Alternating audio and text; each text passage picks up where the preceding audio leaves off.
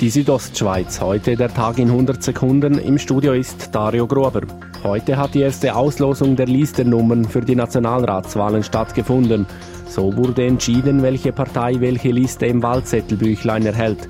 Laut dem stellvertretenden Kanzleidirektor Walter Frizzoni ist es für die Parteien aber nicht matchentscheidend, welche Liste das Los ihnen zuteilt. Die Erfahrung zeigt, dass die Leute eigentlich der Wähler das schon gut anschaut und dann die raussucht, die dann eigentlich auch wette, denen die Stimme geben. Die Liste 1 hat die junge BDP Grabünden gezogen.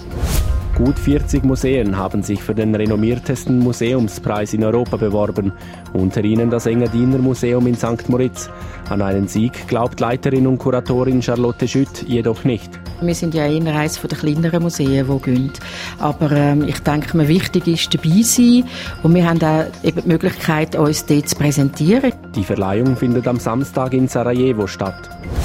Die Repower würde gerne drei Wasserkraftwerkprojekte umsetzen. Eines davon ist ein Pumpspeicherwerk beim Lago Bianco, das über 2 Milliarden Franken kosten würde. Repower Mediensprecher Stefan Biskulm sagt, das Projekt liege zurzeit aus finanziellen Gründen auf Eis. Aufgegeben habe man es jedoch noch nicht.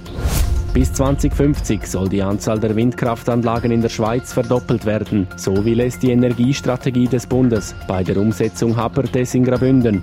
Projekte wie der Windpark in Lugnetz oder die Erweiterung in Haldenstein hätten einen schweren Stand, sagt Erich Büsser vom Amt für Energie. Man hat natürlich verschiedene Interessen, die sich da gegenüberstehen. Das ist einmal das Interesse an der Energieproduktion und äh, sind Interessen von, von Umweltschutz, von Vogelschutz, von Landschaftsschutz.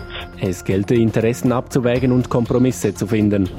Die Südostschweiz, heute der Tag in 100 Sekunden, auch als Podcast erhältlich.